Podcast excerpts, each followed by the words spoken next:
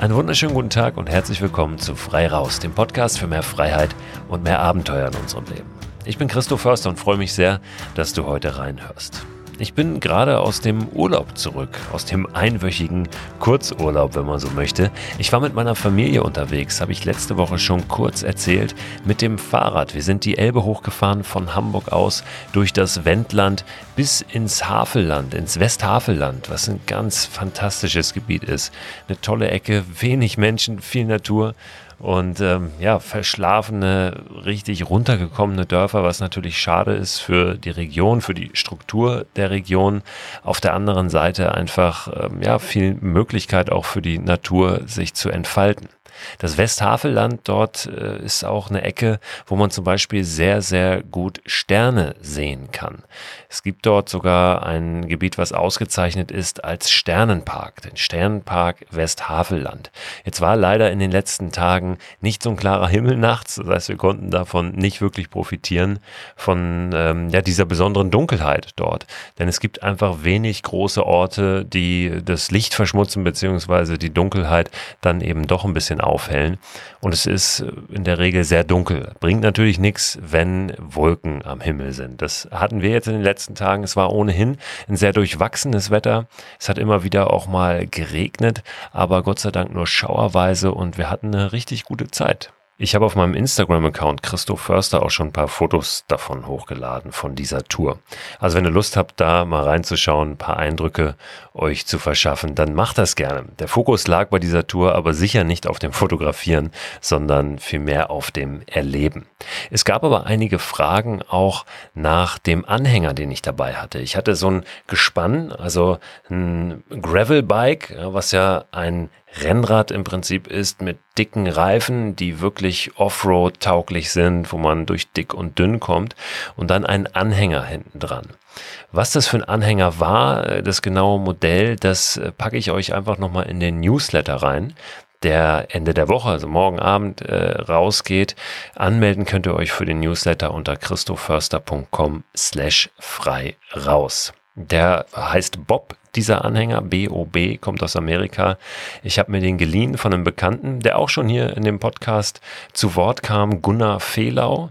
Der Fahrradexperte Gunnar Fehlau, die Fahrradkoryphäe, hat nach unserem Gespräch, äh, wo ich ihn unter anderem danach gefragt habe, was ich denn machen könne, um mal ordentlich Gepäck zu transportieren auf Natur, gesagt hat, pass auf, ich habe da so einen Anhänger, den leicht dir. Das hat er getan, mit dem war ich unterwegs und auch sehr, sehr zufrieden. Wie gesagt, der heißt Bob, B-O B. Hat hinten sogar so eine Federung, also ist wirklich ein Hightech-Teil. Nicht super leicht, also wiegt auch ein bisschen was, aber ähm, wirklich sehr, sehr zuverlässiges Ding. Kostet aber natürlich auch dementsprechend, wenn man ihn sich denn kauft, eine ganze Stange Geld. Ich glaube so um die 500 Euro. Aber die Infos suche ich euch nochmal zusammen und schreibe sie euch in den Newsletter.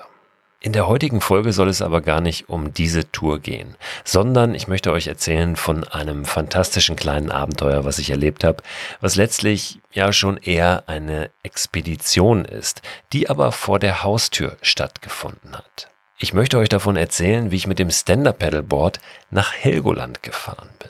Und zwar als erster Mensch überhaupt. Meines Wissens hat das auch bislang noch niemand nachgemacht und das ist durchaus verständlich, denn da gehört schon einiges dazu. Und damit meine ich gar nicht die körperlichen Voraussetzungen, die körperliche Leistung, die natürlich auch erforderlich ist, aber eher die Rahmenbedingungen. Da muss schon alles passen, um das überhaupt zu wagen, mit dem Stand-Up-Paddleboard aufzubrechen nach Helgoland. Und so war dieses Unterfangen auch für mich wirklich sehr, sehr abenteuerlich, mit Höhen und Tiefen, die sich über einen langen Zeitraum erstreckt haben aber ich habe dabei auch unglaublich viel gelernt. Und wenn mich heute jemand fragt, was war dein eindrücklichstes, dein intensivstes Mikroabenteuer? Und die Frage kriege ich durchaus des Öfteren gestellt, dann antworte ich immer, diese Tour nach Helgoland. Auch wenn es ganz viele andere gab, die für mich eine große Bedeutung haben.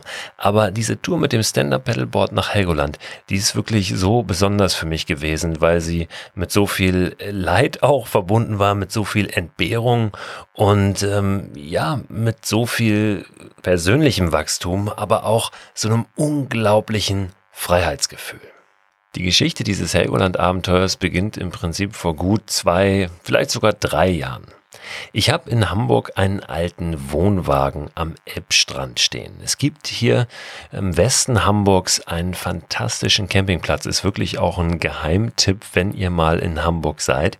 Nennt sich Elbe Camp. Und ich bin dort das, was man gemeinhin ein Dauercamper nennt, dieses böse Wort.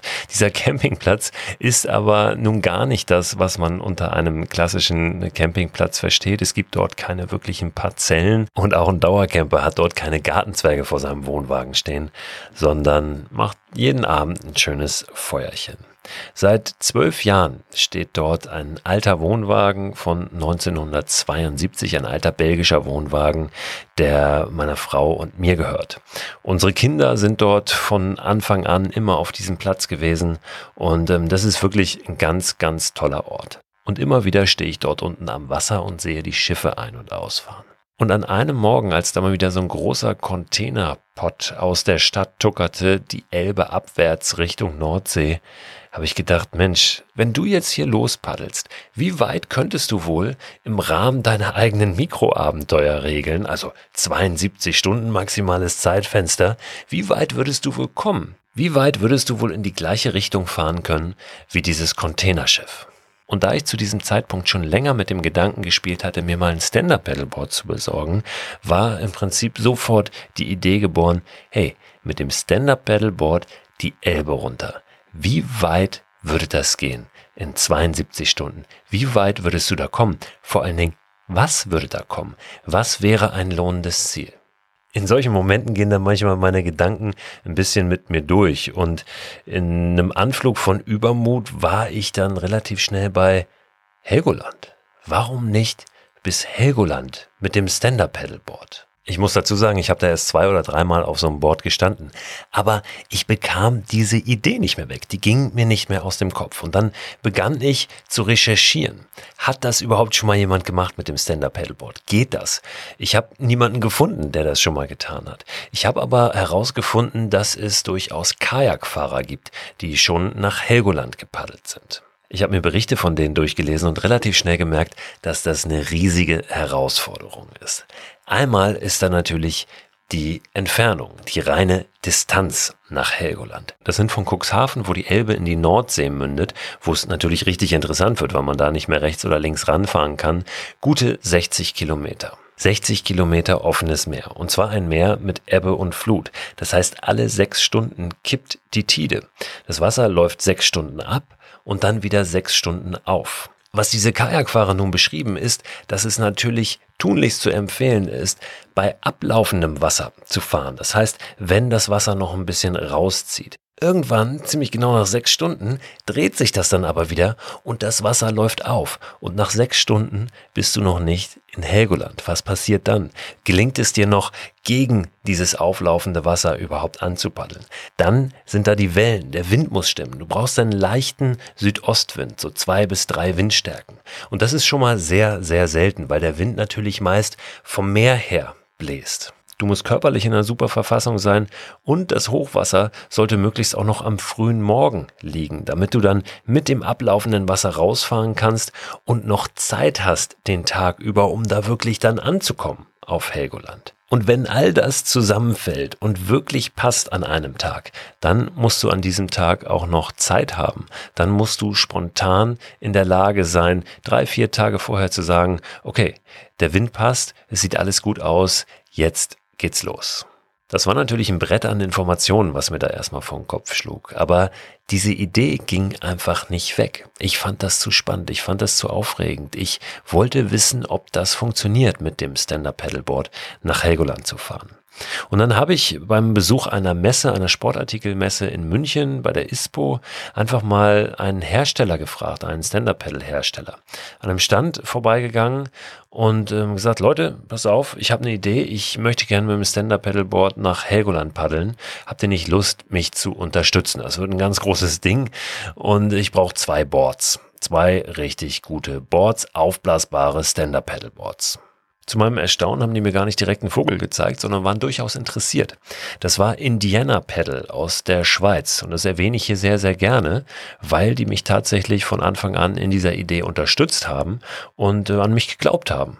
Obwohl ich, das habe ich natürlich so nicht erzählt bei diesem ersten Treffen, im Prinzip äh, noch gar keine Ahnung vom Stand-Up-Paddeln hatte.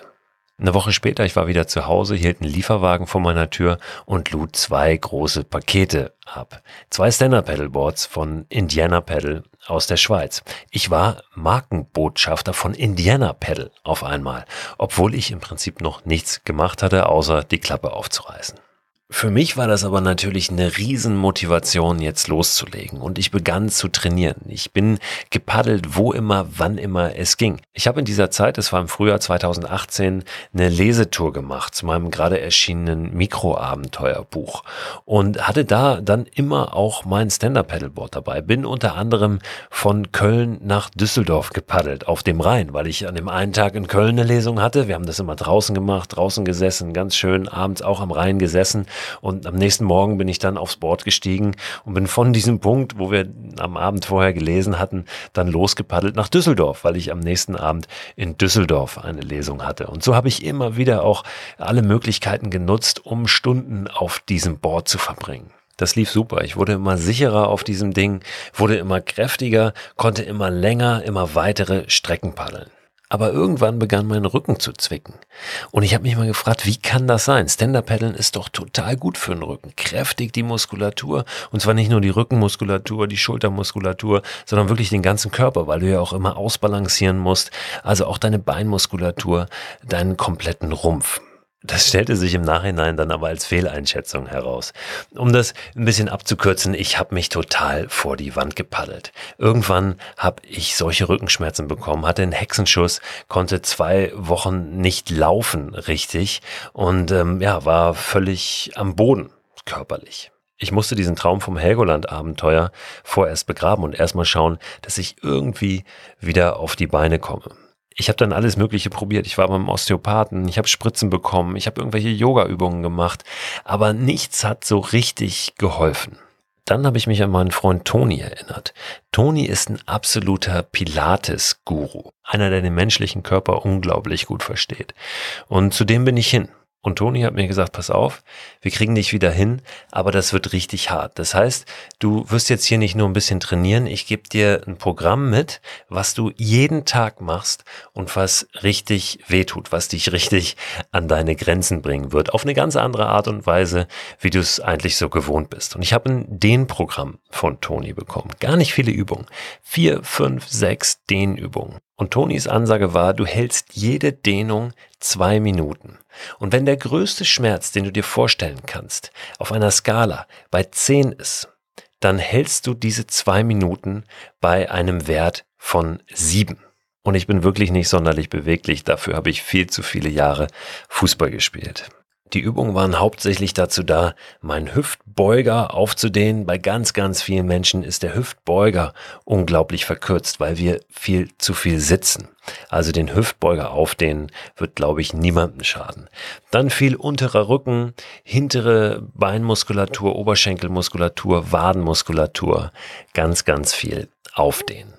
Heute wage ich zu behaupten, das ist der Schlüssel für wahrscheinlich 90, 95 Prozent aller Menschen, die mit Rückenproblemen zu tun haben. Es hat wirklich gedauert, Wochen, Monate, bis ich wieder auf einem Level war, wo ich ganz frei und ohne Schmerzen mich bewegen konnte. Aber es hat funktioniert und keine andere Methode, die ich vorher ausprobiert hat, hat so angeschlagen, auch schon nach kurzer Zeit, wie dieses Dehnprogramm. Ich hatte mich übrigens so vor die Wand gepaddelt, weil meine Technik nicht ganz sauber war, meine Paddeltechnik. Und ich durch so eine leichte Fehlstellung immer in eine Disbalance reingezogen habe. Die Rückenmuskulatur ist dann so stark geworden irgendwann, dass sie immer mehr in diese Disbalance reingezogen hat und immer weiter und alles immer fester wurde, bis es irgendwann dann eben geknallt hat und gar nichts mehr ging. Als ich mich dann über den Winter aus diesem Tief rausgearbeitet hatte und das Frühjahr kam, bin ich auch wieder aufs Board gestiegen, habe aber überhaupt nicht mehr diesen Druck reingegeben, jetzt unbedingt Kilometer abreißen zu müssen oder lange Zeit auf diesem Board zu verbringen, um dieses Ziel von Helgoland jetzt zu schaffen. Ehrlich gesagt ist das ziemlich in den Hintergrund gerutscht bei mir. Ich wollte einfach ähm, eine gute Zeit haben, wenn ich auf dem Board stand und das, das draußen sein, das Bewegen genießen und vor allen Dingen schauen, dass es schmerzfrei funktioniert. Und das ging. Dann kam der Sommer und obwohl ich vielleicht mal maximal zwei Stunden gepaddelt war am Stück in diesem Jahr, habe ich dann doch begonnen wieder zu schielen auf die Windvorhersage für die deutsche Bucht, für Helgoland. Aber da tat sich nicht viel. Der Wind kam immer aus der falschen Richtung, war zu doll und es lohnte sich gar nicht, sich wirklich äh, näher mit dem Gedanken zu beschäftigen, da doch vielleicht nochmal hinzupaddeln. Mir hatte sowieso jeder den Vogel gezeigt, der mich von dieser Idee erzählt hatte. Auch erfahrene Segler, erfahrene Wassersportler haben gesagt, du hast keine Chance, mit dem Stand-Up-Paddleboard nach Helgoland zu fahren. Da herrschen so heftige Bedingungen, so starke Strömungen, schlag dir das aus dem Kopf. Es geht nicht. Das Jahr vorher hatte ich auch bei so einem Bootsverleiher schon mal angerufen und gefragt, ob das eventuell möglich sei, dass mich so ein Boot da begleitet nach Helgoland, also nur als Backup für einen Notfall. Und auch der hat mich ausgelacht und gesagt, wie? Mit einem Stand-Up-Paddleboard? Nette Idee, aber totaler Humbug. Und dann irgendwann Ende August gucke ich auf die Windvorhersage und sehe nächstes Wochenende. Windstärke 2 bis 3, Wind aus Süd-Südost. Hochwasser morgens um 8, 25 Grad, nahezu perfekte Bedingungen. Wir hatten nur einen Termin mit der Familie, wir waren zum Essen verabredet und ich habe zu meiner Frau gesagt, pass auf, ich glaube, ich muss das jetzt machen. Jetzt oder nie. Wenn ich das jetzt nicht mache, dann wird das dieses Jahr wieder nichts. Und ich weiß nicht, ob es nächstes Jahr was wird. Das ist die Chance. Das ist die Möglichkeit, die ich nutzen muss. Und dann überschlägt sich natürlich alles sofort in deinem Kopf. Bist du überhaupt bereit dafür? Du bist vielleicht 10 Kilometer mal gefahren in diesem Jahr am Stück, musst aber jetzt 60 fahren, auf offenem Meer. Wie machst du das überhaupt? Gibt es eine Chance, noch näher ranzukommen? Da ist doch Neuwerk, diese vorgelagerte Insel vor Helgoland. Wenn du vielleicht am Abend vorher schon dahin fährst und dann am nächsten Morgen von dort startest, dann ist es nicht ganz so weit, dann sind es vielleicht nur noch 50, 55 Kilometer. Wie navigierst du überhaupt? Wie organisierst du jetzt in der Kürze der Zeit ein Begleitboot? Wie machst machst du dies, wie machst du das? Und dann prüfst du natürlich stündlich die Windvorhersage, die sich logischerweise immer mal ein bisschen ändert. Und du überlegst, mache ich das jetzt oder mache ich es nicht? Schiebe ich diese ganze Maschinerie an oder nicht? Und dann kommen natürlich noch die Leute, die dir Ratschläge geben und die alle davon abraten. Ein guter Freund, der selbst erfahrener Stand-Up-Paddler ist, der schon die komplette Donau mit dem Stand-Up-Paddleboard runtergefahren ist. Auch Buchautor ist übrigens Tim Kruse, den Atlantik schon mehrfach überquert hat mit dem Segelboot, sagte damals zu mir, Mensch, mach das doch nächstes Jahr, mach das in Ruhe und dann stell dich gut auf, seh zu, dass du Presse dabei hast. Lass dir lieber ein bisschen Zeit und mach daraus ein größeres Ding. Ich habe zu ihm gesagt, ich mach das aber für mich, ich mach das für niemanden anderen. Und wenn ich das jetzt nicht mache, dann mache ich's Wahrscheinlich nie mehr. Also werde ich's machen. So habe ich mir natürlich auch Selbstmut zugeredet, denn in diesen Tagen war ich mir durchaus auch nicht immer so hundertprozentig sicher. Ich habe dann jemanden gefunden, einen Kapitän, der mich mit einem Boot begleiten konnte. Das war relativ teuer. Aber ich habe einen Bekannten angerufen, der bei einer Zeitschrift, bei einer Monatszeitschrift arbeitet, mit dem ich über diese Idee auch der Helgoland-Tour schon mal gesprochen hatte und habe gesagt, pass auf, wenn ihr wollt, ich fahre am Wochenende los, ihr könnt mitfahren, kannst einen Fotografen mitschicken und dann könnt ihr eine Geschichte darüber machen. Und der Deal war dann, ich schreibe euch das kostenlos und dafür bezahlt ihr das Boot und den Kapitän. Ich wollte am Samstag mittags los und bin dann Freitag nochmal in so einen großen Segelladen in Hamburg gelaufen, um mir einen Kompass zu holen. Das war so ein halbrundes Ding, wie man ihn von Segelschiffen kennt.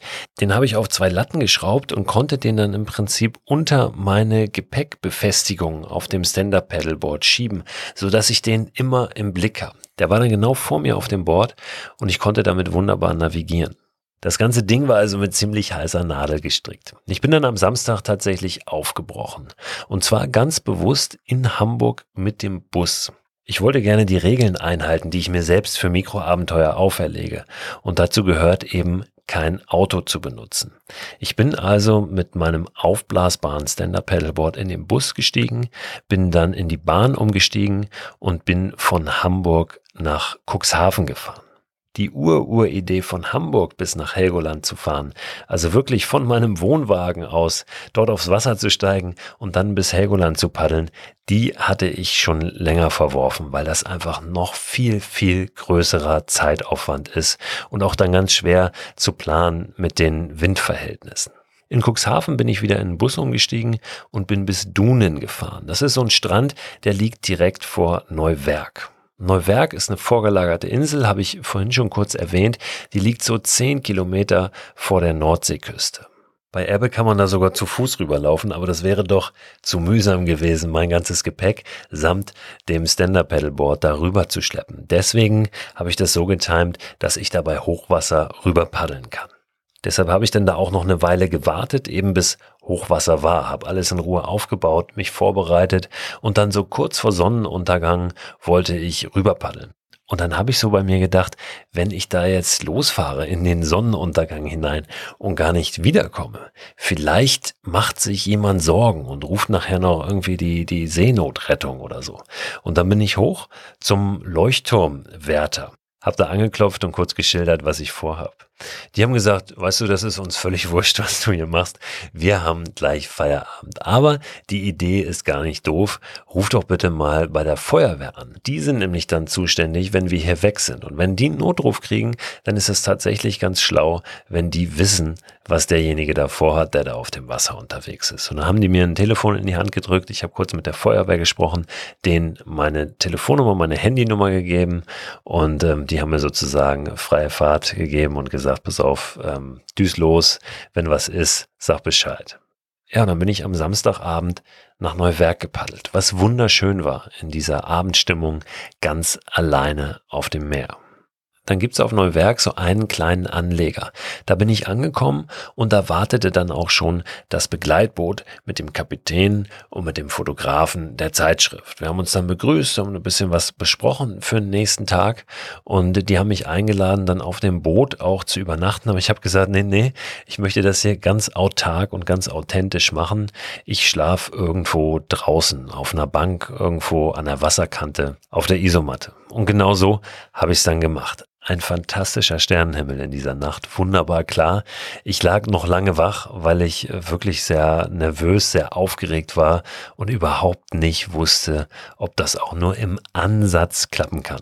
Natürlich war ich dann auch früh wach und schon um 7 Uhr am nächsten Morgen startklar. Das Boot machte sich auch bereit und ja, ich bin aufs Board und bin los. Es war abgemacht, dass das Boot, das Begleitboot hinter mir herfährt in gebührendem Abstand und ich nicht auf dieses Boot zurückgreife. Das heißt, ich hatte alles, was ich auch brauchte für die Nacht. Schlafsack, Isomatte, äh, mein Essen, meine Verpflegung, mein Wasser, alles mit auf dem Board und habe mich nicht verpflegen lassen vom Boot. Navigiert habe ich auch selbst, das wollte ich unbedingt. So, und dann ging's los. Ich glaube, in der ersten Stunde bin ich dreimal vom Bord gefallen, dreimal richtig nass geworden, weil ich sehr quer zu den Wellen, quer zur Windrichtung erstmal von Neuwerk wegkommen musste, da aus diesem Inselbereich, aus diesem Prielbereich auch raus, weil da sehr niedriges Wasser ist, was eben auch trocken fällt, trocken läuft bei Ebbe. Wir hatten Hochwasser, aber trotzdem ist es dort sehr, sehr flach. Ich habe mich aber nicht beirren lassen und mich durchgekämpft bis zur Fahrrinne der Elbe. Es gibt dort einen Bereich, das ist wie eine Autobahn im Prinzip, wo die großen Containerschiffe, die in die Elbe dann reinfahren oder aus der Elbe rausfahren, eben auf die Nordsee raus, wo die alle langfahren. Er ist markiert, dieser Bereich, diese Fahrrinne mit Tonnen jeweils rechts und links, ist sehr, sehr breit, ist bestimmt ein Kilometer breit und äh, da sind die Schiffe sehr schnell unterwegs. Ja? Also nicht wie im Hafenbereich, dass sie da so langsam lang tuckern, sondern die haben da ordentlich ordentlich Fahrt drauf. Und da ist es im Prinzip wie auf einer Autobahn, wo man zu Fuß rüber möchte, was ich noch nie getan habe. Aber so stelle ich mir das zumindest vor. Man guckt links, äh, kommt keiner, man guckt rechts, ah, da kommt einer, ist aber vielleicht noch weit genug weg und dann mit Vollgas rüber. So ähnlich war das bei mir auch. Also links kam etwas entfernt ein Containerschiff, ein Frachtschiff. Aber ich habe gesagt, das schaffe ich noch und habe einfach äh, Gas gegeben und bin da tatsächlich rübergekommen über diese Fahrrinne, auch ohne nochmal zu stürzen. Das war ein bisschen meine Sorge. Konnte dann etwas eindrehen und hatte dann Wind und Wellen doch ein bisschen mehr im Rücken. Für alle, die, die jetzt sagen, das ist doch hochgefährlich und vielleicht auch eine Gefährdung des Schiffverkehrs dort. Wir hatten per Funk, das hatte ich dem Begleitboot aufgetragen, auch die Seenotrettung benachrichtigt. Also die wussten auch, was wir dort vorhaben. Die wussten, es begleitet mich ein Boot. Und insofern war das auch, ja, alles abgesichert in der Richtung, ähm, soweit man das eben absichern kann. Natürlich kann immer was passieren, aber wir hatten da insofern dann doch die notwendigen Vorkehrungen getroffen. Und ab dem Moment, wo ich die Wellen im Rücken hatte, lief es dann richtig gut. Ich konnte mich voll auf das Paddeln konzentrieren. Ich konnte mich darauf konzentrieren, Gas zu geben und habe meinen Rhythmus gefunden. Ich hatte mir vorgenommen, alle halbe Stunde was zu trinken, jede Stunde auch dazu was zu essen, ein Riegel oder eine Banane, mich kurz eine Minute aufs Board zu setzen und dann weiter zu paddeln. Und genau das war mein Rhythmus dann für die nächsten Stunden. Paddeln, essen, trinken. Ich hatte anfangs meine Tour noch getrackt, das heißt über ein GPS-Signal konnte ich immer sehen, wie weit ich schon gekommen war und wie schnell ich dorthin gekommen war. Und ich war voll in meinem Soll. Auf der Hälfte der Strecke habe ich dann auf irgendeinen falschen Knopf gedrückt und die ganze Aufzeichnung war weg. Aber es war mir auch völlig wurscht. Ich musste ja nichts beweisen. Ich wollte nicht ins Guinness-Buch der Rekorde. Ich wusste, ich muss einfach so weiter paddeln. Dann würde ich es höchstwahrscheinlich schaffen. Von der Überfahrt selbst habe ich gar nicht so viel in Erinnerung, aber es ist auch nicht viel passiert. Ich habe mich sehr konzentriert, fokussiert auf das Paddeln selbst, auf das Vorankommen, aber ich erinnere mich auch, dass es ein unglaublich schönes Gefühl war, in dem Moment dort zu sein, sich wirklich auch nur auf das Paddeln zu konzentrieren, da allein zu sein auf diesem großen Meer. Und ja, den, den Elementen auch ausgesetzt zu sein körperlich ungemein gefordert zu sein, aber zu spüren, dass ich mit dieser Herausforderung zurechtkomme. Irgendwann tauchte dann im Dunst hinten tatsächlich Helgoland auf. Aber ich wusste, ich darf mich jetzt nicht zu früh freuen, denn die Insel ist noch verdammt weit weg. Und was noch kommen wird, ist das Kippen der Tide. Das heißt, dass das Wasser wieder aufläuft. Und ich habe keine Ahnung, ob ich dann überhaupt noch vorankomme, wie viel Kraft ich aufbringen muss, um überhaupt noch nach vorne mich zu bewegen. Und ob diese Kraft überhaupt reicht. Vielleicht würde es mich ja auch wieder nach hinten treiben. Ich habe also weiter gepaddelt, gegessen und getrunken. Kurz nachdem Helgoland aufgetaucht war, taucht auf einmal neben mir ein Seehund aus dem Wasser auf, was eine sehr, sehr schöne Begegnung war. Ich habe den aber nur einmal kurz gesehen und danach war er wieder weg. Also wieder paddeln, essen, trinken. Irgendwann merkte ich, das Wasser läuft jetzt tatsächlich wieder auf. Ich komme nur noch langsamer voran, aber ich komme noch voran. Die Insel wurde immer größer und größer und irgendwann war mir klar, das nimmt mir jetzt niemand mehr.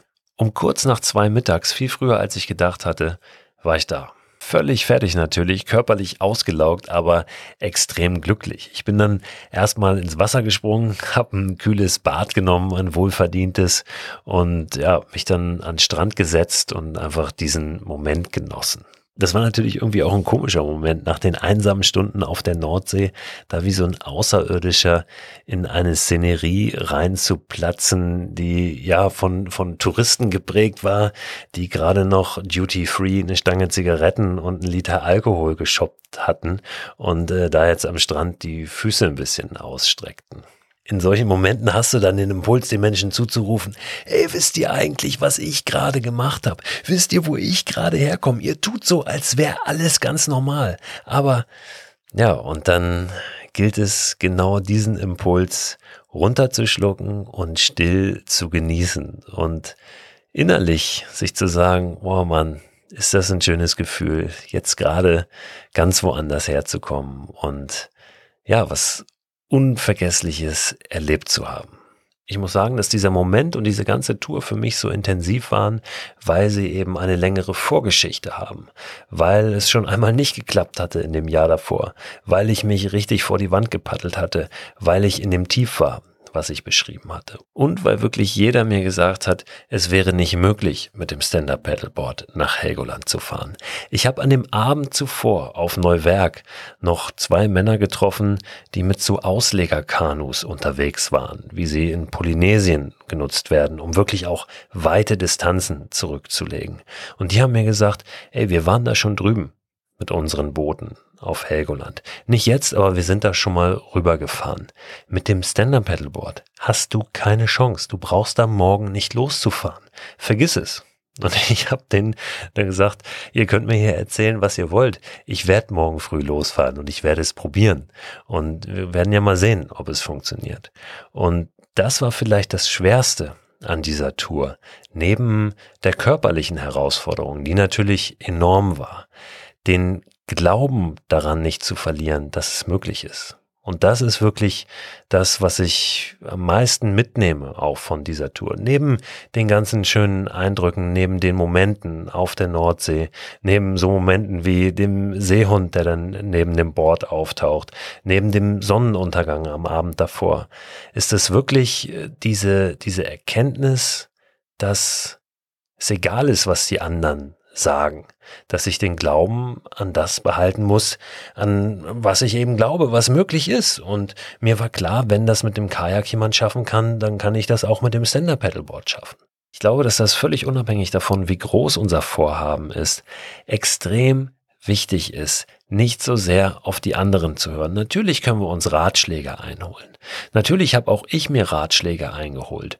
Aber ich habe nicht denen geglaubt, die mich kleinreden wollten und mir sagen wollten, dass es nicht geht. Ich wollte es zumindest versuchen und ich bin sehr, sehr froh darüber, dass ich es getan habe. Nach meiner Ankunft auf Helgoland bin ich übrigens noch einmal um die Insel gelaufen und habe dann tatsächlich direkt noch die Nachmittagsfähre zurück nach Hamburg genommen. Das ist so eine Fähre, die donnert dann die Strecke einmal längs, die ich so elendig und mühsam gepaddelt bin. Aber konnte natürlich mein Board damit draufnehmen, weil das ein aufblasbares Board war. Deswegen hatte ich auch ein aufblasbares genommen, weil ich eben nicht dann wieder mit einem Schiff und Auto und wie auch immer zurückkommen wollte, sondern nein, ich konnte die öffentliche Fähre nehmen, das zusammenpacken und äh, kam dann am Abend um ich glaube, acht, halb neun tatsächlich zu Hause vor meiner Haustür wieder an. War also am Ende wahrscheinlich 31, 32 Stunden unterwegs, was ja wirklich kein großer Zeitaufwand ist. Ich war vor meiner Haustür unterwegs. Ich war von meiner Haustür aus gestartet mit öffentlichen Verkehrsmitteln und hatte ein großartiges, ein fantastisches Abenteuer erlebt. An unserem Kühlschrank hängen heute noch so eine Karte und eine kleine Goldmedaille aus Pappe, die meine Kinder mir gebastelt hatten und mir an dem Abend, als ich nach Hause kam, überreichten. Papa, du hast es geschafft, steht auf dieser Karte. Und auf dieser Goldmedaille ist, glaube ich, eine Eins drauf und du bist der Beste. Und es äh, ja, war ein fantastisches Gefühl, da auch nochmal so gefeiert zu werden. Ich lasse mich nicht gerne feiern, aber in dem Moment, ähm, ja, war es, war es auch schön, stolz sein zu dürfen auf das, äh, was ich da erreicht hatte und den Traum, den ich mir und wirklich vor allem mir und niemandem anderen erfüllt hat. Ich habe mich schon lange darauf gefreut, diese Geschichte hier zu erzählen und ich hoffe, sie macht euch zum einen Lust darauf, eure eigenen Abenteuerideen zu entwickeln, auch vor der Haustür zu schauen, was ist dort an ungewöhnlichen Touren, an kleinen Expeditionen möglich. Zum anderen wünsche ich mir, dass ihr euch Lust auf Stand-Up-Paddeln macht. Es muss ja nicht gleich Helgoland sein, das würde ich auch niemandem empfehlen, der noch nicht so oft auf einem Board gestanden hat. Aber das Stand-Up-Paddeln ist wirklich eine ganz, ganz tolle Art der Fortbewegung und du kannst super Touren, super Abenteuer mit diesen Boards machen. Für alle Freaks schreibe ich in den Newsletter auch nochmal rein, mit was für einem Board ich nach Helgoland unterwegs war. Das war so ein relativ schmales, sehr langes Board, was auch mit Wellen gut klarkommt. Und zu guter Letzt kommen hier nochmal zwei Buchtipps. Einmal Helgoland, eine deutsche Kulturgeschichte, ist ein unglaublich dicker Schinken, 700 Seiten, erzählt auf wunderbare Weise die Geschichte Helgolands, die wirklich sehr viel spannender ist, als man oft so denkt. Ist geschrieben von Eckhard Wallmann. Helgoland, eine deutsche Kulturgeschichte von Eckhard Wallmann. Und dann will ich dir noch ein Buch empfehlen, das ist von Hans-Jörg Ransmayr. Ein Autor, den ich neulich hier schon mal empfohlen habe. Der hat nämlich die Wild Swimming Führer geschrieben. Hans-Jörg Ransmayr. Im Übrigen ist der auch in meinem Audible Podcast zu Gast der jetzt diese Woche am Montag wieder mit einer neuen Folge rauskam. Ich habe ja einen Podcast bei Audible noch, ist bei Audible natürlich hinter einer Bezahlschranke. Immer Montag gibt's eine neue Folge. Aber wenn ihr zum Beispiel einen Probemonat macht bei Audible, könnt ihr alle bisher gelaufenen Folgen von dem Podcast, der heißt Raus und Machen, auch hören. Und der Hans-Jörg Ransmeier erzählt in der aktuellen Folge dort über das Wild Swimming. Das Buch, was er geschrieben hat, was ich euch heute empfehlen möchte, heißt allerdings Islandeering. Und da beschäftigt er sich mit Inseln in Deutschland und ähm, beschreibt die, wie man darauf kommt, ob man darauf darf, wie das da ist. Vor allem natürlich Inseln, die nicht so auf der Liste der äh, Touristen stehen, ja, also Inseln, die so ein bisschen einsamer, die so ein bisschen versteckt sind. Islandeering, ja, also wie Island und dann mit E-E-R-I-N-G hinten dran. Islandeering Deutschland von Hans-Jörg Ransmayr.